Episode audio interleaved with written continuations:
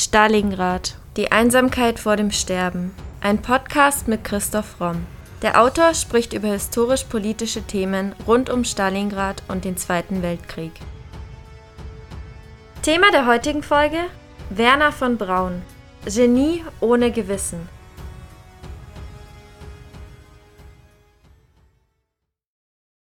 Alles, von dem sich der Mensch eine Vorstellung machen kann, ist machbar. Das klingt zunächst ermutigend und inspirierend. Doch beim Begründer dieses Zitates hatte das Machbare eine sehr dunkle Komponente. Er sagte auch, die Wissenschaft hat keine moralische Dimension. Sie ist wie ein Messer. Wenn man es einem Chirurgen und einem Mörder gibt, gebraucht es jeder auf seine Weise. Die Geschichte von Werner von Braun ist die Geschichte eines skrupellosen, besessenen Wissenschaftlers, der für Forschung und Fortschritt alles opferte. Wie und warum erklären wir in der heutigen Podcast-Folge. Werner von Braun wird am 23. März 1912 als Sohn des Generaldirektors der Deutschen Raiffeisenbank, Magnus Freiherr von Braun und dessen Frau Emmy in Wirsitz, das heute in Polen liegt, geboren. Schon als Kind interessiert sich Braun besonders für die technischen Dinge des Lebens. Insbesondere die Naturwissenschaft und die Astronomie faszinieren ihn. Schon früh tüftelt er an kleineren Maschinen. Bereits 1928 wird Braun Mitglied im Verein für Raumschifffahrt, in dem er Kontakte zu Raketeningenieuren wie Hermann Obert knüpft. In einem Interview sagt Braun, Gleich nach dem Abitur wandte ich mich an den Raketenschriftsteller Willy Lai, der mit Obert damals Verbindung hatte, und sagte ihm, ich würde gerne Obert kennenlernen und helfen, wie auch immer ein Abiturient zu einem Mann helfen kann. Das hat dann der Willy Lai arrangiert und ich habe dann Obert tatsächlich im Jahr 1930 bei seinen allerersten Versuchen in der Chemisch-Technischen Reichsanstalt in Plötzensee bei Berlin helfen können.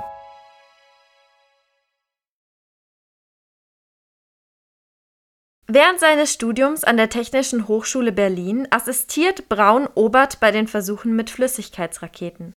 Dabei bricht er zuerst ein Maschinenbaustudium ab und beginnt stattdessen ein Physikstudium. Zwei Jahre später entwickelt und testet Braun durch ein Stipendium Flüssigkeitsraketen in der Raketenversuchsstelle des Heereswaffenamts im brandenburgischen Kummersdorf. In den nächsten Jahren arbeiten dort bis zu 80 Menschen an der Raketenentwicklung. 1933 wird Braun dann Mitglied in der Schutzstaffel nach der Machtübernahme durch die Nationalsozialisten. Braun wird also einer der vielen SS-Promis, die es damals gab. Das heißt, prominente Menschen wurden in die SS aufgenommen, ohne dort groß Dienst zu tun, sicher auch oft ohne sich intensiver mit dem Gedankengut der SS zu befassen und die SS hat sich gerne mit denen geschmückt und für deren Karriere war es natürlich höchst förderlich. 1934 stellt Braun in seiner Promotion in Physik über konstruktive, theoretische und experimentelle Beiträge zu dem Problem der Flüssigkeitsrakete seine Testergebnisse vor. Bereits seine Studentenarbeit darf nicht veröffentlicht werden, da sie eine geheime Kommandosache ist. Im Dezember erreichen seine A2 und A2 Raketenmodelle, die er Max und Moritz nennt, eine Höhe von 2200 Metern. 1937 im April wird Braun nach dem erfolgreichen Start einer A3-Rakete Leiter der neu gegründeten Heeresversuchsanstalt in Peenemünde auf Usedom. Seine wichtigste Aufgabe ist es, Raketen für die Luftwaffe zu entwickeln. Die Entwicklung von Militärraketen für die Luftwaffe wird Hermann Göring unterstellt. In den folgenden Jahren arbeiten dort bis zu 20.000 Menschen an der Entwicklung von Trägerraketen.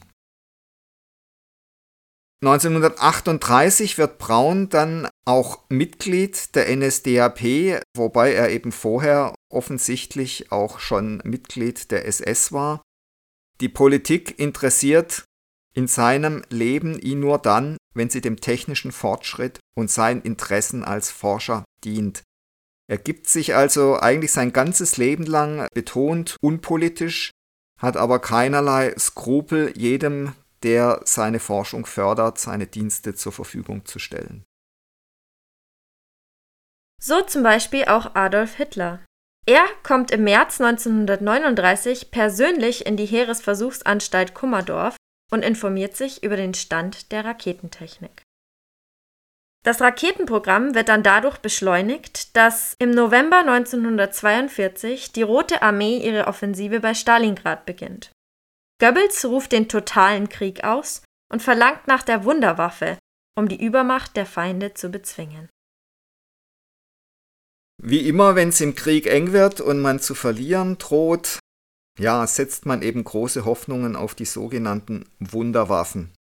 Es war sicher das große Glück der Welt, dass Hitler und auch Braun hier auf Raketen gesetzt haben, dass aber glücklicherweise den Nationalsozialisten die Entwicklung der Atombombe nicht gelungen ist. Sonst würde die Welt heute in dieser Form, in der wir sie kennen, nicht mehr existieren, da bin ich mir sehr sicher. 1943 wird Braun zum SS-Sturmbannführer ernannt. Seine neu entwickelte A4-Rakete erreicht als erste Langstreckenrakete der Welt die vierfache Schallgeschwindigkeit. Am 7. Juli informiert Braun Hitler im Führerhauptquartier Wolfschanze über den neuesten Entwicklungsstand der A4-Rakete. Diese wird später als Vergeltungswaffe 2 als V2 in Masse produziert. Darüber hinaus überzeugt Braun Hitler, noch mehr in sein Raketenprogramm zu investieren. Die Produktion der V2-Rakete erhält oberste Priorität und Braun erhält den Professorentitel. Nach dem Bombenangriff auf die Heeresversuchsanstalt Peenemünde soll die Hauptproduktion der Kriegswaffen in Kohnstein einem Stollen im Südharz nahe der thüringischen Stadt Nordhausen fortgeführt werden. Im Spätsommer treffen die ersten Häftlingstransporte ein und beginnen mit dem Ausbau des neuen Konzentrationslagers Mittelbau-Dora. In diesem Außenlager Mittelbau-Dora werden Zwangsarbeiter aus dem KZ Buchenwald für den Bau der Raketenteile eingesetzt primär für den Bau der Fliegerbombe V1 und Brauns V2-Rakete. Zwischen 1943 und 1945 müssen im KZ Mittelbau-Dora ca. 60.000 Menschen aus 21 Nationen Zwangsarbeit leisten. 20.000 von ihnen kommen um.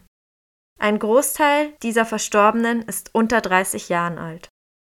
Braun besichtigt den Stollen und wusste sicherlich von den unmenschlichen Arbeits- und Lebensbedingungen. Erkenntlich wird dies in einem Brief von 1944, in dem er von seinem Besuch im KZ Buchenwald berichtet. Dort heißt es: Ich bin auf Ihren Vorschlag sofort eingegangen, habe mir gemeinsam mit Dr. Simon in Buchenwald einige geeignete Häftlinge ausgesucht und ihre Versetzung ins Mittelwerk erwirkt. Mit herzlichem Gruß und Heil Hitler, Ihr ergebener Werner von Braun. Der Autor Neufeld der zwei Biografien über von Braun verfasst hat, schreibt, bei der Produktion der V2-Rakete starben mehr Menschen als durch ihren militärischen Einsatz und beim militärischen Einsatz sind mindestens 8000 Menschen ums Leben gekommen. Rund um das KZ Mittelbau Dora werden weitere 40 Außenlager errichtet. Im südthüringischen Arbeitslager Lehesten werden primär die Triebwerke der V2 getestet.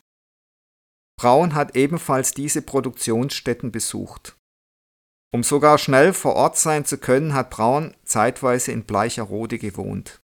Ebenso ist Braun ins KZ Buchenwald gefahren, um wissenschaftliche Helfer für das KZ Mittelbau Dora auszuwählen.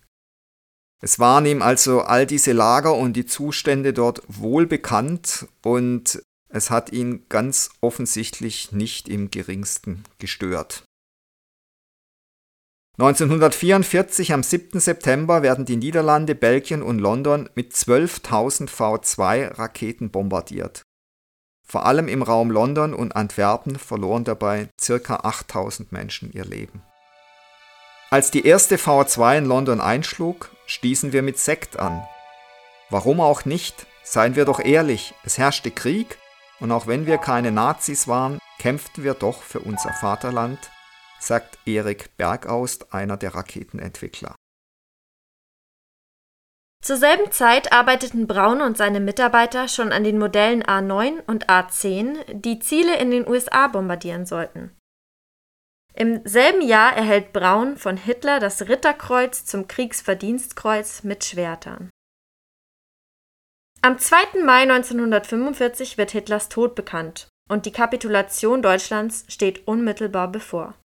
Daher ist Braun bereit, die Seite zu wechseln. Er sagte, mein Land hat zwei Weltkriege verloren. Diesmal möchte ich auf der Seite der Sieger stehen. Deshalb verlässt Braun im April 1945 mit 500 Mitarbeitern Peenemünde, um sich in Süddeutschland der amerikanischen Armee freiwillig zu stellen. Bei der anschließenden Befragung durch die Briten und die Amerikaner rührt er kräftig die Werbetrommel für sich und seine Raketenforschung. Er verspricht den westlichen Alliierten, er könne die US-Raumfahrt entscheidend vorantreiben und ihnen irgendwann sogar die Fahrt zum Mond ermöglichen. Das amerikanische Militär ist höchst interessiert an der deutschen Forschung, insbesondere an der Raketentechnik. Durch das von Präsident Truman persönlich initiierte Projekt Paperclip werden nach 1945 mehr als 1000 deutsche Wissenschaftler in die USA geholt. Die einzige Bedingung ist, dass die Wissenschaftler keine überzeugten Nazis, NSDAP-Mitglieder oder Kriegsverbrecher sein dürfen. Das scheint im Fall von Werner von Braun keinerlei Hinderungsgrund gewesen zu sein. Im Juli ziehen Braun und 125 seiner engsten Mitarbeiter in die USA um und werden in Fort Bliss in Texas stationiert. Ebenso lässt die amerikanische Armee die verbliebenen V2-Raketen, Raketenteile und Pläne aus Peenemünde holen und sie in die USA transportieren. Braun und seine Mitarbeiter geben ihre raketentechnischen Kenntnisse an das amerikanische Militär weiter. Außerdem testen sie einige der aus Deutschland mitgebrachten V2-Raketen in White Sands in New Mexico. Noch vor seiner Abreise in die USA verliebt sich Braun in seine Cousine Maria von Quistorp und hält 1946 über ein Schreiben aus Amerika um die Hand der 18-Jährigen an. Im Februar 1947 reist Braun nach Deutschland, um in Landshut seine Verlobte zu heiraten. Er wird dabei begleitet von Bewachern aus dem US-Militär, da die Angst besteht, dass auch die Sowjets es auf Braun abgesehen haben. Seine Reise zurück nach Amerika tritt er mit seiner Frau und seinen Eltern an. Aus der Ehe mit Maria von Quistorp gehen drei Kinder hervor. Im gleichen Jahr wird Brauns Personalakte im Pentagon geprüft. Seine NSDAP-Mitgliedschaft sowie seine Position als SS-Offizier sorgt für hitzige Diskussionen. Obwohl Truman keinen Forscher mit NS-Vergangenheit will, ist Braun für das Militär eine Trophäe. Letztendlich sorgt das Pentagon also dafür, dass der offizielle Lebenslauf von Braun entsprechend angepasst wird. Die USA haben also nicht gezögert, für Braun einen weitgehend fingierten Lebenslauf zu erfinden und zu verbreiten. 1950 wechselt Braun zum Redstone Arsenal in Huntsville, Alabama, wo er in den nächsten Jahren die Jupiter-Trägerraketen entwickelt. 1952 veröffentlicht er das Mars-Projekt und weitere Werke, mit denen er zum bekanntesten Vertreter der Weltraumforschung wird. 1953 wird die erste amerikanische Trägerrakete Redstone in Cape Canaveral in Florida getestet. Und 1955 erhält Braun dann auch noch die amerikanische Staatsbürgerschaft. Im Wettlauf um die Vormacht im All ist Braun für die Amerikaner ein großer Trumpf. 1957 schießt die Sowjetunion als erste Macht einen Sputnik, den ersten Satelliten, ins All und im Januar 58 wird dann der erste US-Satellit Explorer 1 mit einer von Braun entwickelten Jupiter-C-Rakete in Umlauf gebracht. Also bereits Ende der 50er Jahre ging das los mit den Satelliten. Nicht nur die USA-Führung ist begeistert von Braun, sondern er zieht auch ein Millionenpublikum in seinen Bann. Also er besitzt offensichtlich auch Charisma und Redetalent. Er hat sogar eine Rolle im Walt Disney Fernsehfilm Mensch im Weltraum. aber die breite Öffentlichkeit weiß nichts von seiner Vergangenheit im ehemaligen Nazi-Deutschland. 1960 wird die National Aeronautics and Space Administration, kurz NASA, gegründet. Damit wird Braun Direktor des Marshall Space Flight Centers in Huntsville. Braun konstruiert hier erfolgreich die Raketen des Saturn-Programms. Neun Jahre später folgt dann die Mission Apollo 11, mit der die ersten Menschen auf dem Mond landen. Bei der hier eingesetzten Trägerrakete handelte es sich um eine von Braun konstruierte Saturn V. Das ist der Höhepunkt von Brauns Karriere. Er reflektiert. Für mich ist die erfolgreiche Landung unserer Apollo 11 Astronauten natürlich die Erfüllung eines Ziels, für das wir schließlich mehr als vier Jahrzehnte gearbeitet haben. Interessanterweise rechnet er da ganz selbstverständlich seine gesamte Arbeitszeit im Dritten Reich mit ein. Wieder mal ein Beleg dafür, dass es ihm völlig egal ist, für wen er arbeitet. Hauptsache seine Forschung, seine Wissenschaft macht Fortschritte und geht weiter. Dann holt ihn allerdings seine Vergangenheit ein, als 1967 am Landgericht Essen ein weiteres Einzelverfahren gegen ehemaliges Lagerpersonal des KZ Mittelbau-Dora stattfindet. Der Anwalt Friedrich Karl Kaul will Werner von Braun in den Zeugenstand rufen. Angeklagt sind Helmut Bischoff, der ehemalige Kommandeur der Sicherheitspolizei des Sperrgebiets Mittelbaus, sein früherer Mitarbeiter Ernst Sander und der Aufseher der Stollenanlage des Kohnsteins beim KZ Mittelbau. Die Amerikaner sorgen dafür, Braun muss nicht nach Essen, da er am 7. Februar 1969 im deutschen Generalkonsulat von New Orleans als Zeuge vernommen wird. Wenige Monate später wird ja die Apollo 11 auf dem Mond landen. Das sorgt für großen Presserummel und eine Enthüllung von Brauns NS-Vergangenheit wäre hier eine Katastrophe. Folglich streitet Braun in der Vernehmung jede persönliche Verantwortung in Bezug auf die Verhältnisse im Mittelbau Dora ab. Er beteuert, dass er die Zustände rund um den Bau seiner V2 bedauert, aber davon keine Kenntnis hatte und als Wissenschaftler auch keine Mitschuld daran hat. Ich möchte nachdrücklich feststellen, dass ich während meiner Besuche nie einen Gefangenen sah, erklärt Braun. Entgegen dieser Behauptung erinnert sich der ehemalige Häftling Adam Kabala, wie Braun bei einer seiner vielen Inspektionsreisen in das thüringische Bergwerk ungerührt an den Bergen von Toten vorbeiging. Er sagt, Werner von Braun ging daran vorbei, so nahe, dass er die Leichen fast berührte. Braun selbst sagte zu seiner Quasi-Rechtfertigung folgendes.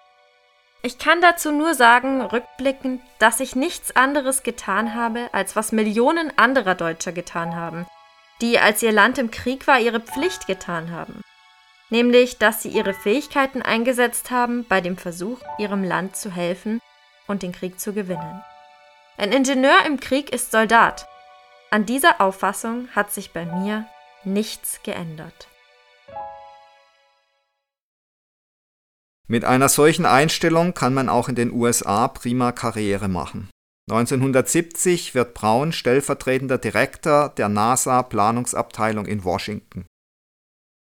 1972 im Juli kürzt der US-Kongress die Mittel für die Weltraumfahrt drastisch. Die USA sind auch wegen dem Vietnamkrieg in wirtschaftlichen Schwierigkeiten. Daraufhin verlässt Braun die NASA und wird Vizepräsident des Luft- und Raumfahrtkonzerns Fairchild Industries in Germantown, Maryland. 1975 ist Braun Gründer des National Space Institute, das als private Organisation für die Raumfahrt werben soll.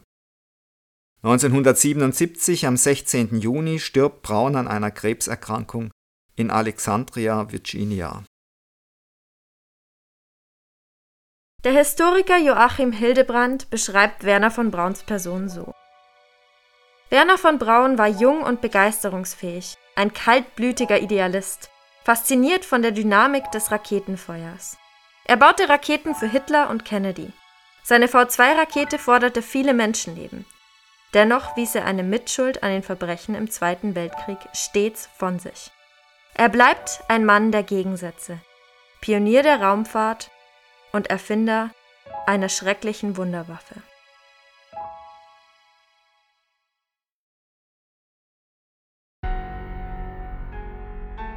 Das war Folge 109 unseres Podcasts Stalingrad, die Einsamkeit vor dem Sterben.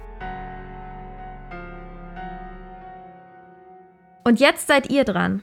Was wollt ihr über den Zweiten Weltkrieg wissen? Welche Fragen quälen euch schon länger? Schreibt sie uns und wir versuchen sie in den nächsten Podcast-Folgen zu beantworten. Meldet euch doch auf Instagram unter primero-verlag oder per Mail an primero.primeroverlag.de. Wenn euch unser Podcast gefällt, würden wir uns sehr freuen, wenn ihr uns mit dem Kauf unserer Bücher unterstützt. Neben dem Historienroman Stalingrad, Die Einsamkeit vor dem Sterben, ist auch die Gesellschafts- und Mediensatire Das Albtraumschiff, Odyssee eines Drehbuchautors im Primero Verlag erschienen.